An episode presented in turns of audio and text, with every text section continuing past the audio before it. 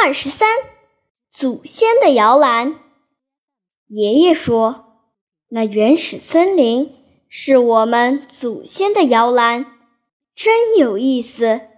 这是多大的摇篮啊！那浓绿的树荫一望无边，遮住了蓝天。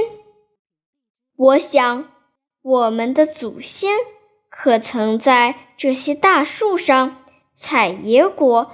掏雀蛋，可曾在那片草地上和野兔赛跑、看蘑菇打伞？那时候，孩子们也在这里逗小松鼠、采野蔷薇吗？也在这里捉红蜻蜓、逮绿蝈蝈吗？